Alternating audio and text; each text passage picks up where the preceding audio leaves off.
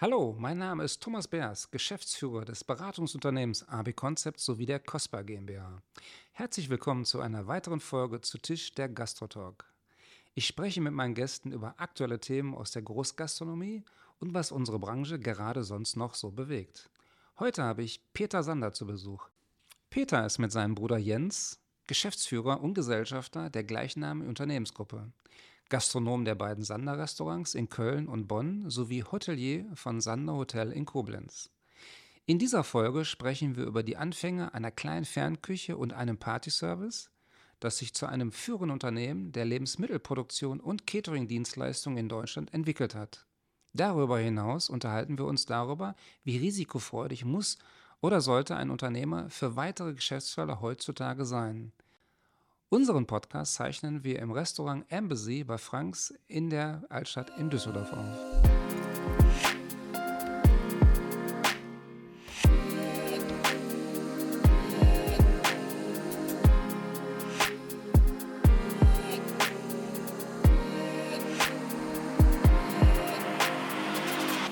Peter, herzlich willkommen zu unserer neuen Ausgabe zu Tisch der Gastrotalk. Ich freue mich sehr, dass du heute den Weg nach Düsseldorf gefunden hast und dass wir hier diesen Podcast aufnehmen dürfen. Danke erstmal dafür. Peter, vielleicht kannst du ganz kurz so zwei, drei Sätze zu dir selber sagen. Wer bist du, wo kommst du her? Hm. Ja, erstmal vielen Dank, dass ich kommen durfte. Ja. Habe mich sehr darauf gefreut. Ist auch mein erster Podcast, wenn ich mich richtig erinnere. Okay. Ich komme aus dem Hunsrück äh, in der Nähe von Emmelshausen, aus dem kleinen Ort in Beulich. Bin verheiratet, habe zwei Kinder, bin Koch und führe mit meinem Bruder gemeinsam unser Familienunternehmen, die Firma Sander in Wiebelsheim. Was produziert ihr dort? Wir produzieren dort Convenience-Produkte für den kompletten Food-Service-Markt und haben ähm, ein Dienstleistungsunternehmen mit einer Catering-Leistung für die äh, Bereiche Schulgastronomie, Kindergartengastronomie, Betriebsgastronomie, Gesundheitsgastronomie, ein eigenes Hotel und zwei öffentliche Restaurants. Peter, wir kennen uns ja schon ein paar Tage und ich kenne deine Geschichte, aber vielleicht wäre es interessant, nochmal zu hören, wie die Entstehung war. Dein Vater hat in den 70er Jahren, glaube ich, mit einer Suppenküche angefangen. Vielleicht kannst du mal erzählen, wie so die Anfänge von eurem Werk, von eurer Produktion waren. Ja, mein Vater hat nicht mit einer Suppenküche angefangen, sondern ähm, die Eltern hatten ein kleines Restaurant in äh, Spey gehabt, am Rhein. Und mein Vater hat Koch gelernt im Boppard, das ist ein Ort nebendran. Mhm. Und äh, in Spey gab es ein großes Unternehmen, was damals schon Partyservice wollte etc.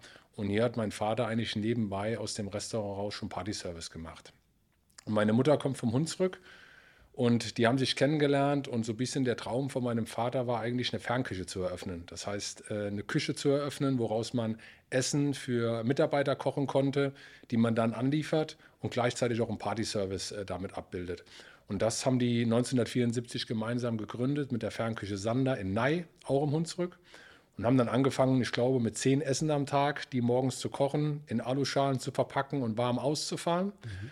Und haben das über die Jahre ausgebaut auf in der Spitze, glaube ich, in den 80er Jahren auf 6.000, 7.000 Essen. Und ähm, daraus ist auch im Prinzip dann schon dieser Catering-Part entstanden, weil wir sind im Umkreis eigentlich von 300 Kilometern gefahren mit dem Buschen, haben das Essen ausgefahren und damals gab es einfach Firmen, die gesagt haben, wir brauchen jetzt kein warmes Mittagessen mehr, sondern wir müssen aufgrund der Belegschaft schon ein Frühstück anbieten, wollen mittags hier äh, frisch gekocht haben, brauchen vielleicht doch schon eine Nachtschicht, in welcher Form auch immer. Und dann hat man meinen Vater gefragt, können Sie sich vorstellen, eigentlich das zu machen für uns? Wir wollen keinen eigenen Koch einstellen, eigentlich schon Catering zu machen. Und so kamen dann eigentlich noch schon die ersten, damals hat man noch Kantinen dazu. Mhm. Und äh, so ist dieses Catering-Geschäft neben dem Essen außer Haus eigentlich entstanden. Und in den 80er Jahren war mein Vater auf einem Seminar und hat zwei Ansprechpartner von der Deutschen Bundesbahn kennengelernt. Und die mhm. Bundesbahn hatte damals auf den Zügen reine Konservenprodukte gehabt. Und diese Fabrik äh, war in der Nähe von Frankfurt. Die war schon relativ alt und marode und hat der Bahn auch selbst gehört. Und man hat damals von der Bahn aus gesagt, Mensch, was machen wir denn in Zukunft? Bauen wir eine neue Fabrik? Ist überhaupt Konserve das richtige Produkt für aus dem Zug? Weil auf dem Zug, du hast keine Küche, du hast keinen Koch. Ähm, wie bereitest du da schnell ein Essen zu für die Gäste? Der damalige Vorstand hatte eigentlich den Traum gehabt, ein gutes, traditionell gekochtes Essen auf dem Zug zu haben, in einer hohen Qualität. Aber ähm, die Überlegung, wie kann man sowas produzieren? Und dann hat man meinen Vater gefragt, ob er eigentlich Möglichkeiten kennen würde, neben Konservieren andere Produktionsformen äh, äh, anzuwenden. Und er hat sich dann eigentlich schlau gemacht, ist nach Frankreich, ist nach England gereist und hat sich da verschiedene Produktionsformen angeschaut und unter anderem auch das sogenannte sous kochen mhm. Und dieser sous bereich wurde eigentlich dann dieses Konzept der Bahn vorgestellt und die Bahn hat gesagt, das hört sich sehr interessant an für uns. Man kann traditionell klassisch kochen, bekommt ein entsprechendes Mindesthaltbarkeitsdatum auf die Produkte. Das wäre interessant. Und somit hat man dann so ein paar Tests gefahren. Wir mussten auch investieren damals und ähm, dann hat die Bahn gesagt, wir machen mal ein Produkt, äh, wir schauen mal, wie das funktioniert mit Sander. Hat dann ein Produkt ausprobiert und hat dann eigentlich, kann man sagen, so über vier, fünf Jahre, wenn ich mich richtig erinnere, die Züge von, dem klassischen, äh, von der klassischen Konserve auf die sous produktion umgestellt. Und das war eigentlich der Eintritt in, äh, in diese Produktion. Und dann wurde aus der Fernküche Sander einmal das Unternehmen Sander Gourmet als Produzent erstmal für die Deutsche Bundesbahn und zum anderen das Unternehmen Sander Catering, was dann Dienstleistungen angeboten hat. Die Außerhausessen waren eigentlich eher rückläufig, weil damals die Unternehmen immer mehr gesagt haben, wir bauen eigene Kantinen. Dann hat man eigentlich die Außerhausessen, weil man auch daran nicht mehr geglaubt hat, den Rest, den man hatte, verkauft und hat sich auf diese zwei Schwerpunkte konzentriert. Kannst du dich daran erinnern, welches Essen das erste Essen war, was ihr für die Deutsche Bahn produziert habt und verkauft habt? Ja, das war Schweinskopfsülze. Schweinskopfsülze. War noch nicht mal ein warmes Produkt, war ein kaltes Produkt. War Schweinskopfsülze, das weiß ich noch so gut. Äh, weil wir damals äh, hauptsächlich mein Bruder äh, die ganzen Schweineköpfe abladen mussten. Ah. Wir hatten in dem, also wo die Fernküche war, da haben wir oben drüber gewohnt. Unten drunter war die Firma. Wir sind also mit den Kindern eigentlich äh, dort groß geworden. Ich habe ja noch zwei Geschwister, eine Schwester und Bruder, einen älteren Bruder, eine ältere Schwester und dann komme ich. Und ähm, bei uns gab es keine Laderampen, sondern wer bei uns angeliefert hat, musste entweder eine Hebebühne dabei haben oder wir mussten von Hand abladen, weil wir hatten damals auch noch keine elektrische Ameise, um einen LKW abzuladen. Und deswegen weiß ich das noch so halbwegs mit diesen Schweineköpfen, die damals kamen um diese aber, Schweinskopfsülze Aber sous war schon ein Thema gewesen. Sous war schon ein Thema. Also darauf hat das ganze Konzept gebaut. Mhm. Die Schweinskopfsülze war deswegen das erste Produkt, weil wir das in unseren Einheiten so fertigen konnten, ohne Investitionen zu betreiben. Ja. Und das wollte die Bahn, um eigentlich erstmal dich kennenzulernen. Und dann ging es eigentlich los mit klassischen äh, Produkten wie Eintöpfen, aber auch schon Rinderroulade, Sauerbraten. Das waren so typische Bahngerichte damals gewesen. Hattet ihr damals einen Exklusivvertrag sozusagen für die Deutsche Bahn, dass die Deutsche Bahn gesagt hat, ihr, ihr dürft nur für mich produzieren? Wart ihr da eingeengt? Nein, also ähm, ich weiß das auch nicht mehr genau. Ich bin mir aber ziemlich sicher, ich weiß überhaupt nicht, ob es einen Vertrag gab. Ah, okay. In den 80er Jahren war das ja ein bisschen einfacher. Wahrscheinlich gab es einen, aber das äh, weiß ich nicht mehr genau, wie der gestrickt war. Wir im Grunde genommen haben für die Bahn produziert, haben aber auch dann schon angefangen, Produkte für unsere eigenen Kantinen herzustellen und sind auch schon mit dem ein oder anderen Produkt so an die Hotellerie gegangen. Du hast ja gesagt, dass du auch gelernter Koch bist. Hast du dann im Familienbetrieb den Beruf Koch erlernt oder bist du da extern irgendwo hingegangen? Nee, das kam eigentlich ganz anders. Wir ähm, sind äh, im Jahre 97 nach ähm, Bibelsheim gegangen, mhm. haben da eigentlich den ersten, ich nenne das jetzt mal, modernen Produktionsbetrieb gebaut in Bibelsheim und damals, äh, ich habe eigentlich so mit 12, 13 Jahren schon angefangen, mich sehr stark für EDV äh, zu interessieren. Das war damals die Zeit, da gab es noch Modems oder schon Modems und so von Windows 3.11. Floppies, ne? Ja, genau. Von Windows 3.11 ist man auf Windows 95 gegangen. Das hat mich interessiert. Ich habe dann eigentlich bei einem EDV-Unternehmen in Emmelshausen so einen Ferienjob gemacht und habe äh, gelernt, dass man da recht gutes Geld verdienen kann. Zum einen über Computer zu verkaufen, zum anderen, wenn die dann bei den Leuten waren, konnte man eigentlich nach zwei Wochen wieder hinfahren und neu installieren, weil nichts mehr gelaufen ist. Mhm, mhm. und habe eigentlich schwerpunktmäßig IT da gemacht. Äh, war natürlich noch in der Schule, habe aber zeitgleich auch im Unternehmen so ein bisschen mich mit um die IT gekümmert. Und so bin ich eigentlich äh, dazu gekommen, dass ich immer mehr im Unternehmen war, habe die IT mir angeschaut, habe dann auch EDV-Kaufmann gelernt, äh, in dem Unternehmen, wo ich als Ferienjob gejobbt hatte. Okay. Und wenn ich samstags da war, war mein Vater auch immer samstags da. Der hatte entweder Bewerbungsgespräche gehabt oder hat, äh, war ich noch relativ genau, Gewinn-Verlustrechnung äh, durchgeguckt von all den Betrieben, die wir hatten und von dem Produktionsbetrieb. Und da habe ich dann immer mehr so ein bisschen eine Affinität zu bekommen. Dann hat mein Vater gesagt, was willst du machen nach der Lerne EDV? Ist so EDV dein Thema? Oder würde ich das hier auch interessieren? Und ähm, dann habe ich gesagt, nee, mich würde das schon mal interessieren, hier mehr reinzugucken. Und dann habe ich damals, äh, ich sage immer dazu, das waren meine Lernobjekte, zwei Raststätten und zwei Tankstellen in Saarbrücken bekommen, an der Goldenen Brem am Grenzübergang. Die hatten von deinem Vater? Genau, die äh, nicht überschrieben bekommen, sondern die hatten wir gepachtet von der Tank und Rast. Mhm.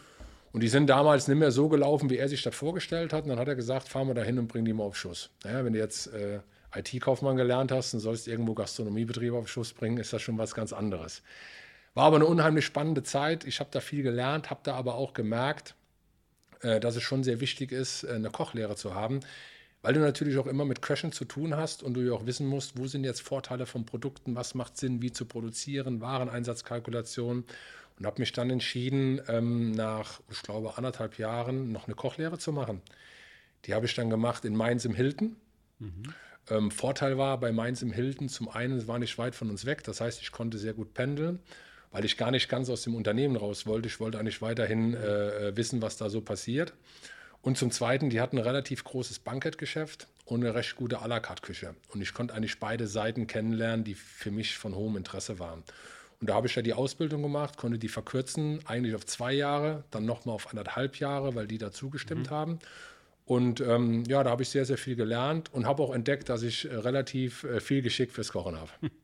Das heißt, für dich war aber von vornherein klar, dass du dann im elter elterlichen Betrieb sozusagen einsteigen wirst. Du hast die Kochlehre gemacht, du hast schon die ersten Betriebe betreut war das für dich sofort klar, ich steige mit ein bei meinem Vater im Betrieb? Ja, das ist dann so gekommen und ich habe mir dann gar nicht mehr so eine andere Frage gestellt, richtig, äh, sondern bin damit so reingewachsen, kann man sagen, ja. Hast du dir nie die Frage gestellt, auch mal was anderes zu machen? Also war das für dich so klar gewesen, dass du das machst? Oder hast du nie mal so Träume gehabt, irgendwie ins Ausland zu gehen, irgendwelche anderen Dinge zu machen? Ja, man muss wissen, zu der Zeit, ähm, das war um das Jahr, also wo die Stieraststätten übernommen hatte, um, die zwei, um das 2000er Jahr. Mhm. Und ähm, nach der Lehre war es 2002. Wir hatten echt sehr, sehr viel zu tun im Unternehmen. Mein Vater hatte, äh, ich sag mal, sechseinhalb Tage gearbeitet. Mein Bruder hat auch Koch gelernt, war auch äh, ungefähr ein bisschen früher, ein halbes Jahr früher ist der wie ich ins Unternehmen gekommen und der brauchte einfach Unterstützung. Und ähm, da hast du einfach mit angepackt. Und deswegen hatte ich mir die Frage gar nicht gestellt und äh, habe einfach mitgemacht. Der Vorteil zu der damaligen Zeit war eigentlich, wir haben relativ schnell viel Verantwortung bekommen. Mhm. Und das Interessante war auch, ich bin ja meistens zu Ansprechpartnern gefahren, die ungefähr 30 Jahre älter waren wie ich. Manche waren noch 35 Jahre älter. Darf ich fragen, wie jung du warst, als du deine Kochausbildung beendet hattest und in den Eltern 22. 22. 22. Und da hast du auch schon Verantwortung übernommen. Ja. Okay. Ja. Nicht nur übernommen, sondern auch, und das war das Schöne immer bei unserem Vater, wir haben auch sehr viel gegeben bekommen. Mhm. Ich, war da, ich weiß gar nicht mehr, seit wann ich Geschäftsführer bin, aber ich würde jetzt einfach mal vermuten, das war mit 25, 26, ich habe noch nie nachgeguckt, aber relativ früh. Und dann äh, ging es eigentlich darum, von Jahr zu Jahr zu schauen, wie man eigentlich weiterkommt. Wir hatten damals auch keine definierte Strategie. Die Strategie war relativ einfach. Am 31.12. sollte etwas mehr auf dem Konto sein wie am 1.1. Mhm. Der Vorteil war, hat jeder verstanden, man braucht doch keine PowerPoint-Präsentation dafür. Genau. Oder GV-Listen ne, sozusagen. Ne? Die waren immer wichtig bei uns. Also Betriebswirtschaft, GNV. Muss auch dazu sagen, in der ersten Zeit habe ich, ich glaube, knapp ein Jahr bei meinem Vater mit im Büro gesessen. Mein Bruder übrigens auch. Der hat einen Schreibtisch mit in sein Büro gestellt und wir haben dann äh, mit dort gearbeitet. Und das ging gut? Das ging gut, ja. Manchmal ist es ja Fluch und Segen zusammen, wenn man im Familienunternehmen ist und mit Bruder, Vater zusammenarbeitet. Eine Schwester hast du auch? Mhm. Ist sie vielleicht auch noch mit ins Unternehmen eingestiegen? Nee, die hat bei uns mal gearbeitet, ist dann Mutter geworden und ist nicht operativ im Geschäft. Ah, okay. Aber was, was für Hürden würdest du sagen, ergeben sich denn so, wenn du in einem Familienbetrieb bist und mit Bruder und Vater arbeitest oder gibt es keine Hürden? Na, ich glaube, das muss man immer individuell sehen. Das kommt immer aufs Unternehmen an. Mhm. Vom Grundsatz her muss man sagen, wenn, ich, wenn mich heute einer fragen würde, ist es wichtig, dass die Bereiche gut aufgeteilt sind. Also wer hat welche Verantwortungsbereiche. Was man nicht kann, ist, man kann nicht mit zwei Leuten in einem Bereich äh, äh, äh, den bearbeiten. Das funktioniert nicht von den Mitarbeitern her. Und zum anderen kommt ja immer dieses Thema Generationenkonflikt. Äh, das wird immer da wird immer drüber gesprochen. Mhm. Eigentlich jeder, der Familie hat und der Kinder hat, müsste wissen, was ein Generationenkonflikt ist. Logischerweise sieht man die Dinge, wenn man einen Altersunterschied hat von 30 Jahren, immer etwas anders. Und dann kommt es halt darauf an, sich wirklich gut abzustimmen, wie man die Dinge sieht. Ich würde mal sagen, wir hatten natürlich auch unsere unterschiedlichen Ansichten. Aber im Endeffekt hat unser Vater immer äh, uns relativ viel Freiheiten gelassen. Hat natürlich auch versucht, Fehler, die er gemacht hat, wie die nimmer machen. Man muss aber auch wissen, man macht im Leben einfach Fehler und es gibt Dinge, die muss man auch selber mal gemacht haben. Da können andere so viel reden darüber, wie sie wollen. Und ich weiß gar nicht, ob das Fluch und Segen zugleich ist. Ich glaube, jeder, der die Möglichkeit hat, hat in einem Familienunternehmen mitzuarbeiten, das ist eine Riesenchance. Und so sehe ich die eigentlich eher. Also als Fluch habe ich das nie gesehen. Schön zu hören. War denn jetzt die Deutsche Bahn ein Türöffner für andere Dinge, die ihr dann im Anschluss gemacht habt? War das praktisch so der erste Hauptgewinn sozusagen, wonach man dann im Prinzip die Strategie des Unternehmens neu ich sag mal, aufgestellt hat und dann entsprechend auch expandieren konnte? Naja, die Deutsche Bahn war insogehend ein Türöffner, dass wir überhaupt in dieses Produktionsgeschäft so gekommen sind. Aber man muss sagen, ab dann mussten wir uns die Märkte schon sehr hart erarbeiten. Beispielsweise die Hotellerie äh, angefangen mit Sonderproduktionen, die wir dafür gemacht haben, ob das jetzt die Rinderroulade war nach den Rezepten der Kunden. Wir waren einer der ersten, die eigentlich frisch geschnittenen Obstsalat angeboten haben. Ähm, das waren keine Türöffner von der Deutschen Bahn, sondern das war einfach klassische harte Kaltakquise. Mhm. Hinfahren, drüber sprechen, was brauchst du machen. Und so sind wir auch lange Zeit eigentlich gewachsen, indem wir sehr, sehr nah am Kunden waren. Das sind wir heute noch, aber wirklich geschaut haben, was brauchst du. Und so haben wir uns aufgestellt, wir machen das. Mittlerweile, das hast du selber gerade schon erwähnt, habt ihr noch zwei Restaurationen, ein Hotel eröffnet. Wie kam es dazu, dass ihr dann nochmal solche Entscheidungen getroffen habt? Ihr wart ja ein Produktanbieter eigentlich, dass ihr nochmal den Weg eingeschlagen habt, selber Gastronomie zu betreiben in der Form. Na, ich muss da ein bisschen ausholen. Mhm. Ähm, man muss eigentlich sehen, als ich angefangen habe, meinem Bruder, es gab ja nach wie vor die Bereiche Sander Gourmet, Sander Catering. Mhm. Ich habe mich damals sehr stark um Sander Catering gekümmert und habe eigentlich geschaut, dass wir dort Expansion betreiben. Mhm. Und mein Bruder und mein Vater haben sehr stark sich um die Sander Gourmet gekümmert, wobei mein Vater natürlich auch bei der Catering noch unterstützt hat. Aber das war schon so voneinander getrennt. Und gleichzeitig hat mein Vater auch immer den Vertrieb Sander Gourmet als Verkaufsleiter, Vertriebsleiter mitgemacht. Ähm, 2010 war so das Thema, dass ich eigentlich natürlich in dem Catering-Bereich die Gourmet-Produkte verwendet habe und darüber eigentlich den Vorteil hatte bei Kalkulationen, dass ich relativ stark wusste, wo sind unsere Wareneinsätze kalkulatorisch über die Produkte, konnte also sehr gute Vorkalkulationen machen für die Angebote, die wir hatten, genauso auch Nachkalkulationen und hatten sehr guten Qualitätsstand. Das bedeutet, ich war nicht so abhängig von der Kochkunst hm. des Betriebsleiters und auch von der hohen kaufmännischen Kunst, weil relativ stark wir ein System dafür hatten. Und habe da natürlich auch die Vorteile dieser Produkte sehr gut nutzen können. Ich habe aber von dem Gourmetgeschäft in dem klassischen Foodservice-Bereich gar nicht so viel gewusst mhm. und habe mich auch gar nicht so groß äh, darum gekümmert, sondern eigentlich nur um Catering, Wachstum, schwerpunktmäßig Schulen und Betriebsrestaurants. Und mein Bruder umgekehrt, der hat sich hauptsächlich eigentlich nur um die Gourmet-Seite äh, gekümmert. Und 2010 haben wir so überlegt, wie soll es eigentlich weitergehen? Unser Vater äh, äh, wurde auch ähm, krank und da kam das Thema, was machen wir eigentlich jetzt? Äh, Vertrieb Sander Gourmet und dann hieß es, okay, Peter, du musst den Vertrieb Sander Gourmet mit übernehmen und äh, wir müssen jetzt schauen, wie wir das eigentlich zukünftig äh, aufteilen, wie wir die Gruppe eigentlich aufstellen. Und als ich ähm, den Gourmet-Vertrieb übernommen habe, bin ich eigentlich von 100% Catering mhm. zu 90% Gourmet und habe 90% Catering noch mitgemacht. Äh, und habe eigentlich gesehen, was ein Wissen im Unternehmen ist, was bei Catering liegt, wo Gourmet nichts von weiß, und was ein Wissen bei Gourmet ist, wo Catering nichts von weiß. Habe mich dann natürlich ganz, ganz viel mit meinem Bruder unterhalten und wir haben generell überlegt, wie wollen wir eigentlich die Unternehmensgruppe aufstellen. Und ähm, haben dann 2011 äh, einmal entschieden, überhaupt mal eine Unternehmenskultur zu definieren, weil wir hatten eine, die gelebt wurde, wir hatten aber keine definiert. Mhm. Wir haben auch da gemerkt, dass wir so gesehen haben, wir hatten unseren Vater noch im Unternehmen, wir beide waren dazu gekommen, und eigentlich war das gar nicht mehr die Kultur, die wir eigentlich zukünftig wollten und brauchten. Und so haben wir eigentlich mit unseren ganzen Führungskräften Unternehmenskultur definiert, Werte definiert, wie wir eigentlich in Zukunft miteinander umgehen wollen und haben gleichzeitig eine Strategie entworfen, wo eigentlich die Unternehmen in fünf Jahren stehen sollen. Das war dann eigentlich mal so unsere erste Strategie, um zu wissen, wo wollen wir eigentlich hin. Und dann ging es sehr stark darum, wie können wir eigentlich von dem Wissen von Gourmet und Catering profitieren und wie kriegen wir das auf die Straße. Und daraus ist eigentlich dann so auch dieser Konzeptverkauf entstanden bei der Sander Gourmet, zu sagen, Mensch, Kunde, du kaufst heute einzelne Produkte, wo würden eigentlich deine Vorteile liegen, wenn du Konzepte kaufst, ganze Speisekarten in Kalkulation und Qualität? Und das war damals schon eigentlich äh, bahnbrechend für uns, weil wir ganz neue Wege gegangen sind. Daraus ist dieser Buffet-Kalkulator und Speisekartenkonfigurator entstanden. Wir sind sehr stark in die Digitalisierung gegangen. Das war eigentlich so ein, ein Hauptaugenmerk, wie unsere Unternehmensgruppe sich komplett neu ausgerichtet hat in dieser Zeit. Aber wenn man ein Hotel eröffnet und zwar Restauration, hat das ja auch was mit Investitionen und Risiken zu tun. Wie habt ihr das denn abgewogen für euch, zu sagen, Mensch, den Weg gehen wir ein? Man muss dazu sagen, einer unserer Unternehmenswerte ist Mut.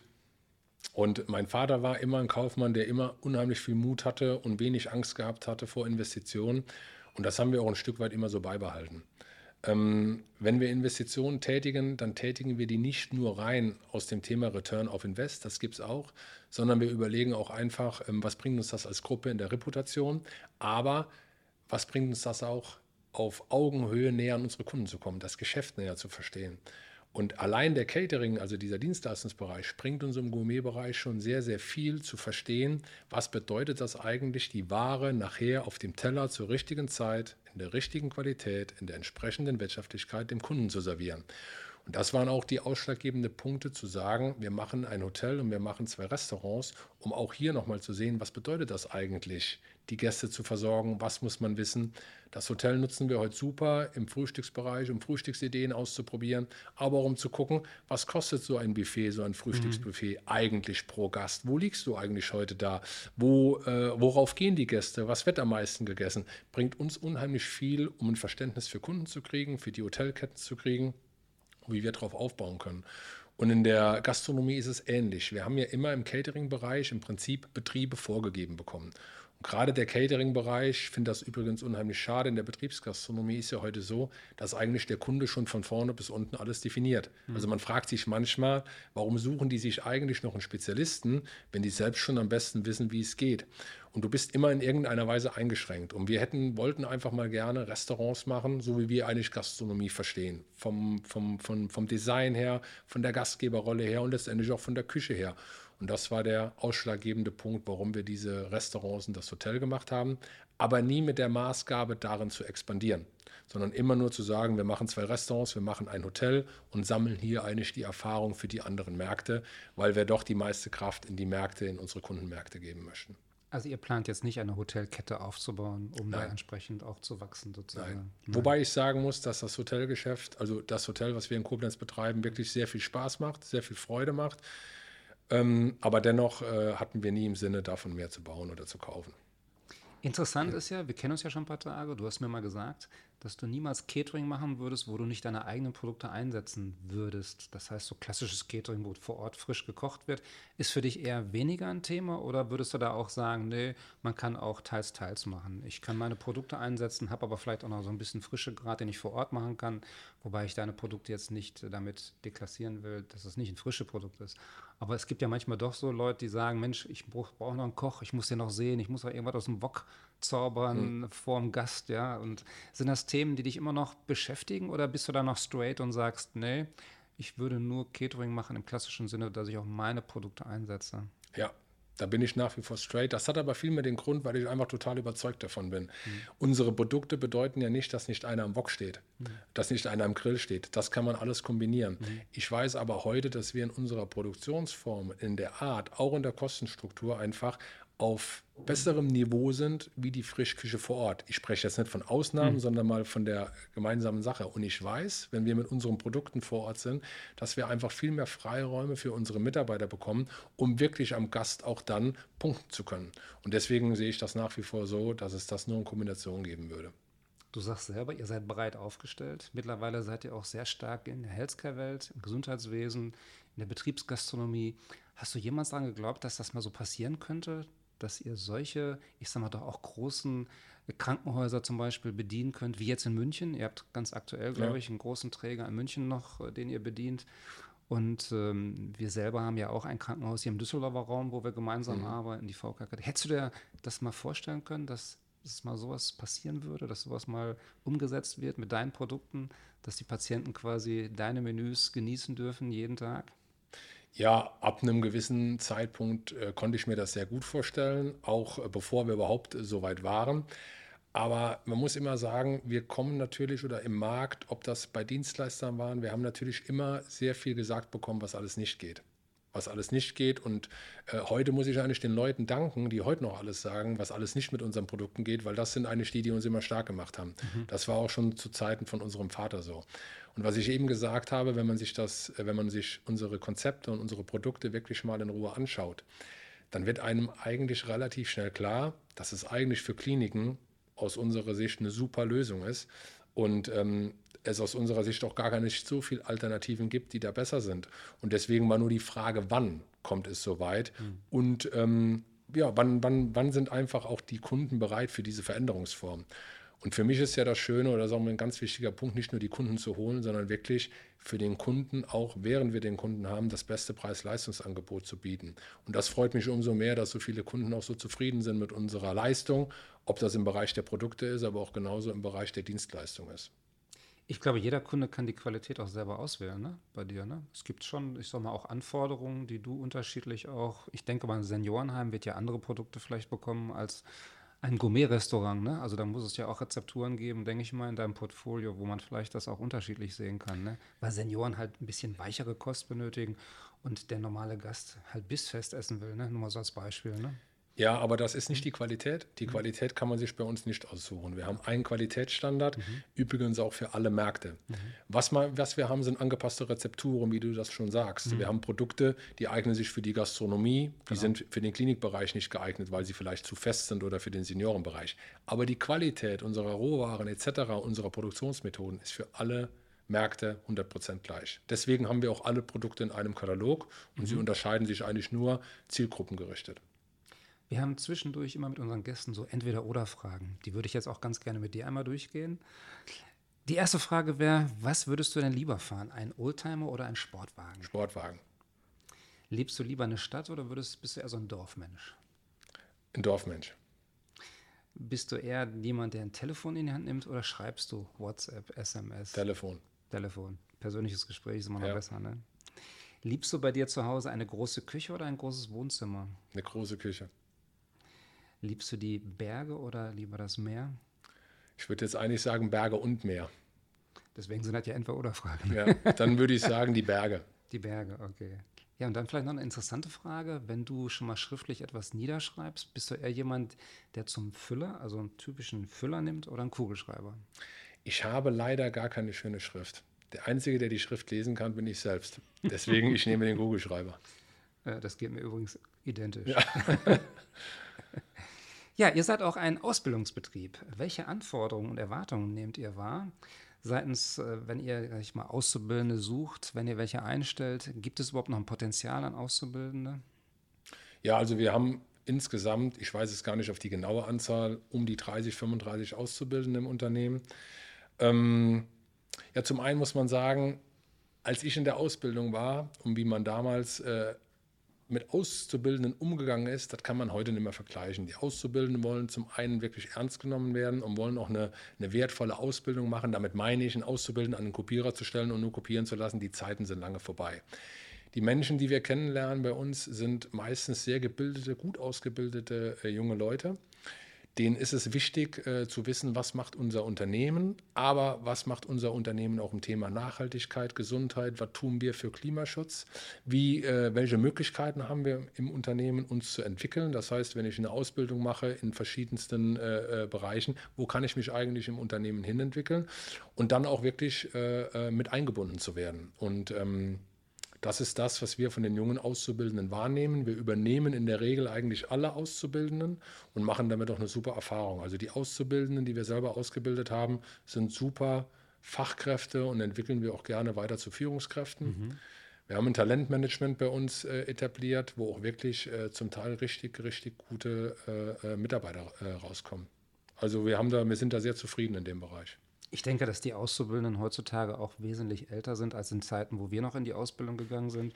Ich bin, glaube ich, mit 15 Jahren in die Ausbildung gegangen, habe Koch gelernt. Ich kann mir heute gar nicht mehr vorstellen, dass du heute noch einen 15-Jährigen irgendwie als Auszubildenden bekommst, weil die Schule alleine schon viel länger geht ne? und vielleicht auch die Leute viel später in die Schule gehen. Ne? Kommen dann auf die, äh, auf, den, auf die Berufszweige an. Also beim Koch kann das dir noch passieren oder vielleicht mal beim Bürokaufmann. Mhm. Da findest du äh, noch jüngere Menschen zum Teil. Vielleicht noch eine spannende Frage. Was siehst du denn oder was für Herausforderungen können denn gegebenenfalls zukünftig an die Gastronomen kommen? Du kennst ja auch den Markt jetzt von allen Seiten. Du kennst die Betriebsgastronomie, du hast ein eigenes Hotel, eigene Restauration, die Healthcare-Welt ist auch ein wichtiger Part. Was denkst du, was für Herausforderungen in Zukunft auf die Gastronomen zukommen? Naja, wenn man jetzt mal zurück überlegt, weiß ich gar nicht, ob es noch zukünftige Herausforderungen gibt. Wir sind ja gerade in fast allen mittendrin. Wir haben ein riesen Fachkräftethema oder generell überhaupt ein Mitarbeiterthema. Wir haben ein Thema in Kalkulationen, Rohwaren, die exorbitant gestiegen sind. Wir haben das ganze Thema Energie. Also man muss das zum Teil ein bisschen differenzierter sehen. Wenn wir heute uns die Gastronomie in Deutschland angucken, besteht die aus der Individualgastronomie und ich nenne das jetzt mal die System-Kettengastronomie. Ich glaube, dass die System- und Kettengastronomie äh, weiter steigen wird. Davon wird es mehr geben. Und ich glaube, bei der Individualgastronomie wird es wirklich darauf ankommen, wie die Betriebe aufgebaut sind. Das heißt, sind es elterliche Betriebe, können sie in die nächste Generation übergeben werden, sind es Pachtbetriebe. Was ich so beobachte, ist bei selbstständigen Gastronomen die Überlegung, tue ich mir diesen Stress noch an? Ähm, will ich eigentlich dieses Geschäft noch machen oder wird es mir einfach zu anstrengend? Und das kommt natürlich daher, wenn du heute Veranstaltungen hast, die du in sechs Monaten durchführst, wissen die Leute zum Teil gar nicht, habe ich überhaupt die entsprechenden Mitarbeiter dafür? Also kann ich die Veranstaltung annehmen? Früher wusste man, okay, ich schule mir so und so viele Leiharbeiter dazu an Servicekräften. Heute weiß man gar nicht, ob man die bekommt. Wie kalkuliere ich das heute, wenn ich heute einen Preis abgeben muss? Also das sind viele Dinge, die heute die Gastronomen bewegen, wo die sagen, ich kann eigentlich gar nicht mehr langfristig planen und zum Zweiten, will ich dieses Geschäft überhaupt noch äh, jahrelang machen? Das ist so, glaube ich, sind so ein paar Themen, die da reinkommen. Natürlich, äh, die Gastronomen müssen die ganzen Kostensteigerungen im Personal, überall wo sie sind, in den Preisen weitergeben. Ich kann die nur alle dazu ermutigen, das auch zu tun, weil letztendlich müssen sie Deckungsbeiträge erwirtschaften, um ihre mhm. Kosten zu zahlen. Und sie müssen auch Deckungsbeiträge erwirtschaften, damit sie ein ordentliches Gehalt am Jahresende haben, wofür sich dieser ganze Aufwand lohnt. Aber ansonsten ist äh, an Herausforderungen, was ich sehe, eigentlich alles gesagt, was äh, hoch und runter in der Presse geht. Ja. Trotzdem stelle ich die Frage an euch auch, welche Herausforderungen hat Sander Gourmet? Wir haben natürlich in der Gruppe auch ähnliche Herausforderungen. Wir müssen einmal schauen, wie halten wir die Mitarbeiter, die wir heute haben, damit sie gegebenenfalls nicht in andere Branchen abwandern oder zu anderen Unternehmen. Das sind nicht nur Gehaltsfragen, das sind auch einfach Entwicklungsfragen. Das ist manchmal nicht so ganz einfach, gerade bei den jungen Menschen. Mhm ähm, wo wir früher vielleicht zehn Jahre drauf gewartet haben für eine in Anführungszeichen eine Beförderung, das erwarten die heute zum Teil in einem oder zwei Jahren. Und man kann natürlich nicht allen überall immer diese Möglichkeiten geben. Man kann schauen, wie das ist, aber da muss man gucken, wie geht man mit denen um, wie kann man trotzdem Perspektiven bilden. Mhm. Bisher, glaube ich, kriegen wir das ganz gut äh, hin, aber das wird man schauen, wie das über die Zeit geht. Zum anderen haben wir genauso das Thema, was passiert in dem ganzen Energiebereich. Wir sind sehr energielastig in unserer Produktion stellen sehr viel auf äh, Nachhaltigkeit um, alternative Energien, sind auch gerade an dem Thema Windrad selber dran. Aber man wird ja ein Stück weit natürlich auch von der Politik ein bisschen allein gelassen. Das heißt, die Entscheidung, die man jetzt trifft, ist eigentlich ein Weg für die nächsten 10 oder 15 Jahre. Und da kann man sich das eigentlich sich nicht leisten zu vergaloppieren. Und das sind so Dinge, wo man gut aufpassen muss und sich wirklich stark mit beschäftigen muss. Welche Wege tritt man jetzt ein im Thema Verpackung, im Thema Maschinentechnik, in ganz vielen unterschiedlichen Punkten. Der Markt an sich für unsere Produkte oder mhm. für unsere Konzepte, den sehe ich nach wie vor ähm, noch sehr gut gegeben, weil sich die Rahmenparameter soweit gar nicht ändern können. Und man muss ja auch immer sagen, es werden nach wie vor Menschen in unserem Land sein und die wollen essen und trinken. Die Frage ist nur immer, wo tun sie das und bei wem? Mhm. Und die Menschen werden immer älter und essen dementsprechend immer mehr oder viel mehr Leute, die man dann auch versorgen kann, sozusagen. Ne? Ihr seid ja auch im Seniorensektor, im, im Schulsektor dass ihr, deckt ja quasi alle Facetten ab, die man sich hier vorstellen kann. Ne? Ja, im Grunde genommen von, von, der, von dem Kindesalter in der mhm. Schule kann es sein, dass wir in Menschen übers Leben lang bis zum Seniorenheim begleiten. Das stimmt. Was tust du für dich, um, ich sag mal, neue Energie zu tanken oder mehr Inspiration für dich selber zu bekommen? Ja, zum einen lese ich sehr gerne Bücher. Ich bin jetzt keine Leseratte, die jeden Monat ein Buch liest, aber ich äh, äh interessiere mich immer für Autobiografien, meistens von Unternehmern. Äh, ein Buch, was mich unheimlich geprägt hat, ist Phil Knight, ist der Gründer von Nike. Mhm. Weil die Geschichte zu lesen, wie der angefangen hat, äh, bis überhaupt mal Nike, Nike das war, was es war, finde ich sehr interessant zu lesen. Da ziehe ich immer sehr viel äh, raus, wo ich immer schaue, was sind so Dinge, wo man sieht, gewisse Erfolgsmuster ziehen sich eigentlich in vielen Facetten durch, wenn man mal einige Bücher gelesen hat. Und das sind so Dinge, wo ich dann selber mir nochmal überlege, was sind so deine Werte, was sind so deine Prinzipien, wo kannst du noch was rausnehmen. Ich ähm, habe in der Corona-Zeit ein Achtsamkeitstraining gemacht. Das hat sehr viel mit mir gemacht. Also ich war ja früher auch Was immer. Was kann man sich darunter vorstellen, wenn ich fragen darf? Eine Achtsamkeit geht es eigentlich darum, dass man so ein bisschen mehr in sich reinhört und vor allem ruhiger wird. Ich war ja auch immer einer, der sehr stark unter Strom gestanden hat und ähm, auch immer gedacht habe, man braucht das, um wachsam zu sein, um weiterzukommen. Und damit mal so ein bisschen gelernt habe, dass man gar nicht äh, so sich unter Druck setzen muss, um auch Ziele zu erreichen. Und das hat mir schon unheimlich viel Ruhe gebracht. Da hast du quasi neue Energie tanken können. Ja. Durch. Kannst du denn gut abschalten? Ja, ich kann eigentlich sehr gut abschalten. Ich äh, mache auch so mein Sportprogramm, äh, unternehme mit meinem Hund, mit meiner Familie was. Aber es kommt auf die Situation an. So persönliche Themen oder wenn man familiäre Sorgen hat, die äh, hole ich mehr mit. Im Betrieb grundsätzlich, wenn nicht irgendwo eine Katastrophe passiert, kann ich recht gut abschalten, ja. Okay, gut. Was reizt dich denn eigentlich an deiner Arbeit? Naja, das ist ja auch immer eine Frage, wann man das gefragt wird im Leben. Aber zurzeit äh, äh, ist es schon bei mir so, dass ich herausgefunden habe, ich möchte eigentlich mit den Dingen, die wir tun, irgendwo ähm, Menschen weiterbringen, Unternehmen weiterbringen. Dazu zählen für mich Kunden, dazu zählen aber auch für mich mittlerweile Mitarbeiter. Ich finde das unheimlich spannend, äh, wenn man so Mitarbeiter begleitet über eine gewisse Zeit und merkt auf einmal oder sieht auf einmal, wie so Entwicklungsschritte äh, eintreten und die eigentlich äh, immer selbstständiger werden, immer auch erfolgreicher werden, damit auch zufriedener werden, ist was, was mir unheimlich viel Spaß macht und letztendlich natürlich auch Lösungen äh, anzubieten und die nachher auch umzusetzen und zu sehen, wie die eigentlich wachsen und wie wir damit einfach äh, äh immer mehr Probleme beseitigen. Konntest du in deinem Aufgabenfeld jetzt mit deinem Bruder zusammen das so trennen, dass ihr genau wisst, wer ist für was verantwortlich? Oder gibt es, nachdem ihr diese Strategien besprochen habt für die nächsten Jahre, dass es auch da Synergien gibt, die ihr immer noch gemeinsam macht? Oder ist das straight getrennt?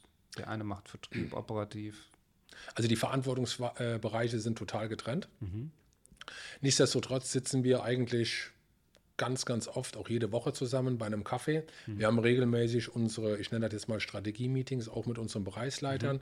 Wir beide setzen uns zusammen und schauen schon immer, in welche Richtung gehen wir wo. Wir wissen genau, wo investieren wir was rein. Äh, nächstes Jahr, da stimmen wir uns sehr eng ab. Aber die Verantwortungsbereiche sind so geregelt, dass der eine nicht dem anderen irgendwo äh, reinarbeiten kann. Ihr deckt ja relativ viele Kunden ab. Das hatten wir schon das Thema gehabt in verschiedenen Facetten. Kommen die denn mit ihren Sorgen auch auf euch zu und sagen, Mensch, wir kriegen das so nicht mehr hin? Wie können wir gemeinsam den Weg weitergehen? Gibt es da jetzt gerade, ich meine, wir müssen nicht mehr über Krieg und Corona sprechen, aber es ist ja im Prinzip jetzt noch ich sag mal, die Zeit, in der wir leben, dass Corona immer noch präsent ist und auch der Krieg. Ist das, sind das Themen immer noch, die dich beschäftigen mit deinen Kunden oder äh, spricht man dann eher nochmal über Qualität und, und, und solche Dinge? Also die Qualitätsthemen äh, mhm. äh, eher weniger. Mhm. Das Thema der Sorgen oder der Nöte mhm. ist ganz individuell zu betrachten. Dass ein Kunde wirklich mit seinen Sorgen und Problemen kommt, dafür muss man schon ein großes Vertrauensverhältnis aufgebaut haben, zu unserem Außendienst oder zu wem auch immer. Das ist zum Teil schade, weil wenn man mal unsere Branchen-Newsletter auch liest, eigentlich ist ja immer alles toll. Also man redet darüber, klar haben wir Herausforderungen, aber die es gibt ja für alles Lösungen. Aber tatsächlich gesehen ist es ja eine sehr herausfordernde Zeit. Und ähm, dass jetzt ein Kunde kommt und sagt, mir steht das Wasser bis hier, habe ich eigentlich so nicht erlebt, sondern eher kommen die Kunden und fragen selber viel mehr diese Konzepte nach. Wo du früher hingegangen bist und hast die eigentlich angeboten und musstest die erklären, kommen die Kunden mittlerweile und sagen, okay, das ist euer Konzept, das bräuchte ich so individualisiert, könnt ihr mir damit weiterhelfen. Das sind mir die Themen.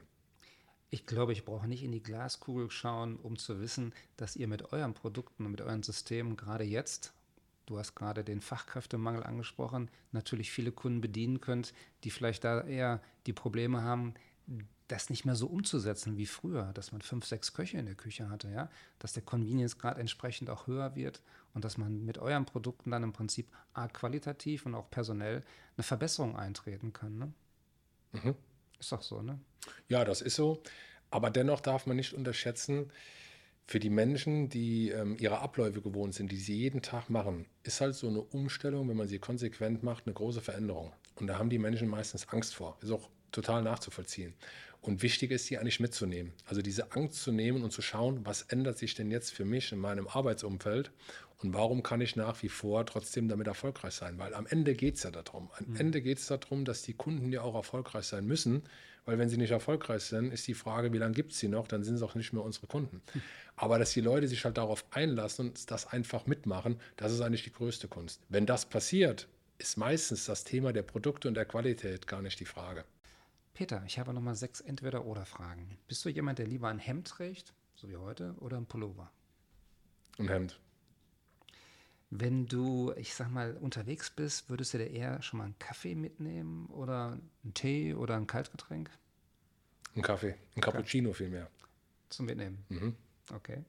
Gehst du lieber in ein Konzert oder zu einer Sportveranstaltung? Zu einer Sportveranstaltung. Darf ich fragen, was für Sportveranstaltung? Fußball auch ein Thema? Nein, gar nicht. Gar nicht? Gar nicht. Ähm, wenn, dann sind es eher Motorradrennen, Autorennen, Ah, die mich dann interessieren würden. Wobei ich beides kaum mache, davon ab. die Zeit fehlt, ne? Die Zeit bestimmt, aber ich nutze die Zeit für was anderes. Das ist richtig. Was ist wichtiger, Lebenserfahrung oder Bildung? Lebenserfahrung, Bist du jemand, der gerne bar bezahlt oder mit Karte? Karte, Was ist für dich wichtig, Sport oder Kreativität? Sport. Sportliche Kreativität, ne? Darf ich ja nicht sagen. Ihr habt mit dem Servicebund, einer Gruppe inhabergeführter Unternehmen aus dem Lebensmittelfachgroßhandel, habt ihr eine Kooperation, das nennt man doch, glaube ich, Expert Partnership. Was verbirgt sich denn dahinter und was kann man sich darunter vorstellen? Grundsätzlich muss man sagen, waren wir ja im Direktvertrieb mit unseren Produkten und haben alles über einen Spediteur zu unseren Kunden gefahren. Und für uns war einfach die Frage, wie wird sich eigentlich zukünftig Bestellung, Anlieferung bei Kunden ändern? Jetzt wissen wir natürlich, je mehr Lieferanten ein Kunde hat, desto mehr verschiedene Bestellungen muss er auslösen, desto mehr Warenannahmen muss er organisieren zu unterschiedlichen Zeiten. Die Waren muss er prüfen, muss er einlagern und letztendlich muss er auch die verschiedenen Rechnungen bezahlen. Und aus dem Zusammenhang war unsere Überlegung, wie wird sich in Deutschland dieses ganze Lieferantenthema eigentlich verändern. Der Großhandel deckt heute schon ein großes Sortiment ab. Daneben kommen noch ein paar Spezialisten. Braucht der Kunde eigentlich in Zukunft noch neben dem Großhandel Spezialisten? Oder kann sich der Spezialist wie wir überhaupt noch einzeln durchsetzen? Und ähm, damit haben wir uns überlegt, macht es Sinn, eine Partnerschaft mit einem Großhändler einzugehen? Und wir haben damals eine Partnerschaft gesucht, die wir eigentlich auf Augenhöhe gründen können und ähm, haben uns da mit dem Servicebund unterhalten. Und die sind halt eben ähnlich geprägt wie wir. Das, sind, ein Verbund von Mittelständlern, die national eine gewisse Größenordnung haben, die, ähm, wo viele Synergien für uns waren. Und mit denen haben wir gesprochen und haben gesagt, könnt ihr euch vorstellen, dass ihr in Zukunft einmal unsere Produkte speditiert und zusätzlich auch in Zuku- äh, die unsere Produkte euren Kunden mitverkauft. Und daraus ist eigentlich Expert Partnership entstanden, wo wir heute einem Kunden sagen können, du kannst nach wie vor reine Sanderware bestellen, du kannst aber auch deine Bestellung Großhandelsware mit Sanderware in einem über den Servicebund abdecken. Hast damit eine Anlieferung, eine Warenkontrolle und eine Rechnung am Ende. Und ähm, das bauen wir jetzt auf. Wir schulen in jedem Servicebundbetrieb die Mitarbeiter entsprechend, bilden dort Experten aus auf unsere Produkte, damit vor Ort immer jemand ist, der unterstützen kann. Und nach wie vor wird unser Vertrieb auch ausgebaut und letztendlich weiterhin in die Kundenberatung gehen. Aber die Anlieferung der Produkte etc. findet exklusiv nur noch über den Servicebund statt. Servicebund hat ja viele Unternehmen, die in einem Verbund sind. Das heißt, ihr geht bundesweit, seid ihr ja unterwegs. Genau. Das heißt, dann habt ihr doch die eine oder andere Schulung, die ihr jetzt auch durchführen müsst, ne? für die Oh ja. entsprechenden Partner. Ne? Sind- Richtig, genau. Wie viele Partner gibt es da? 24? 28. 28. Ich dachte, Genau. das wären mehr gewesen. Nee, es sind 28 Gesellschafter. Okay. Und ähm, ich weiß gar nicht, ich glaube, es gibt so 34, 35 Läger dann, weil es gibt ja auch Gesellschafter, die mehrere Läger haben. Und äh, so sind die strukturiert. Als Unternehmer stellt man sich ja immer die Frage, wo wollen wir hin und wie stellen wir uns für die Zukunft auf? Du hast gerade schon einiges davon berichtet. Ähm, wie sieht denn eure Zukunftsplanung wirklich aus? Welche Themen werden jetzt in Zukunft sozusagen die wichtigsten sein? Beschaffungsthemen, dass ihr im Prinzip immer die Rohwaren bekommt, die ihr benötigt, um eure Produkte herzustellen? Oder Expansion immer noch ein großes Thema für euch? Was sind so die Hauptthemen, die euch berühren zurzeit? Gut, unsere, unsere Ausrichtung ist eine Wachstumsstrategie, die wir haben. Ähm, das heißt, da ist Expansion letztendlich schon mit inbegriffen. Aber die Themen, die uns treiben, die da hineingehen, sind natürlich einmal das ganze Thema Menschen, Mitarbeiter etc. Zum anderen das Thema Digitalisierung. Und zwar Digitalisierung einmal ins Unternehmen rein. Was können wir für Digitalisierungsprozesse anstoßen, die es einfach ermöglichen, den Leuten Freiräume zu schaffen und entsprechend äh, sinnvoller einzusetzen. Und zum anderen die Digitalisierung zu unseren Kunden hin. Was braucht unser Kunde zukünftig von uns als Partner, als Dienstleister für Unterstützung, um einfach sein Geschäft gut und ordentlich bewältigen zu können? Und das große Thema Nachhaltigkeit, was in aller Munde ist. ja, ähm, in allen möglichen Bereichen. Ob es die Rohwarenbeschaffung ist, wo kommen die Produkte her, welche Lieferanten, ähm, die Tierhaltungsformen sind, also ganz unterschiedlich, aber auch die eigene Energie und diese Dinge. Das ist ein großer Punkt bei uns, Verpackungssysteme, ähm, was da drauf steht. Ich halte nach wie vor in der heutigen Zeit die Kommunikation für ganz wichtig und zwar die Kommunikation auch intern. Je größer man wird, wie äh, verkette ich die Abteilungen miteinander? Man darf nicht vergessen, wir sind in der Dienstleistung nicht ein Spezialist für Schulcatering, sondern wir machen Schulcatering, Betriebsgastronomie, Gesundheitsgastronomie. Das sind unterschiedlichste Märkte. Wir haben die Sandergourmet dazu. Das heißt, bei uns das Marketing hat ganz viele Spezialisten zu bedienen. Und das ist für die Abteilungen zum Teil auch eine IT sehr herausfordernd. Und da muss man schauen, wie strukturiert man die wirklich so gut, dass die Kommunikation gut funktioniert, dass innerhalb der Abteilung ein Verständnis für diese Fachbereiche da ist und die auch entsprechend supportet werden kann. Deswegen ist für mich immer wichtig, wie ist die interne Kommunikation, dass man nicht im Prinzip vorne Dinge aufbaut und sie hinten gegebenenfalls wieder umwirft, weil einfach die Struktur oder die Unternehmensbereiche nicht mitwachsen.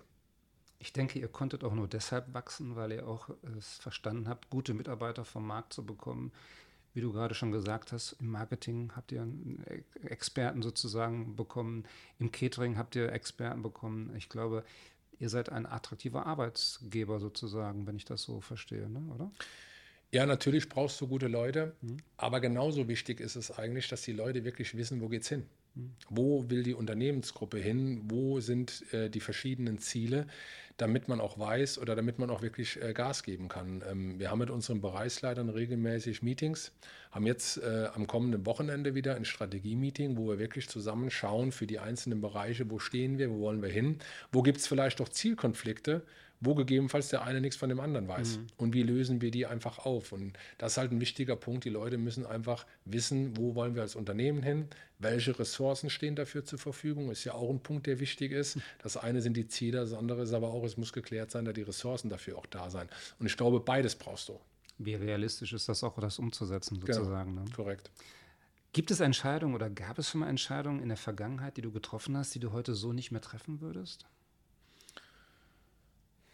Naja, ähm, ich glaube, wenn man auch Entscheidungen trifft, die in einer gewissen Weise nicht korrekt waren, ist immer die Frage, was passiert wäre, wenn man sie anders getroffen hätte.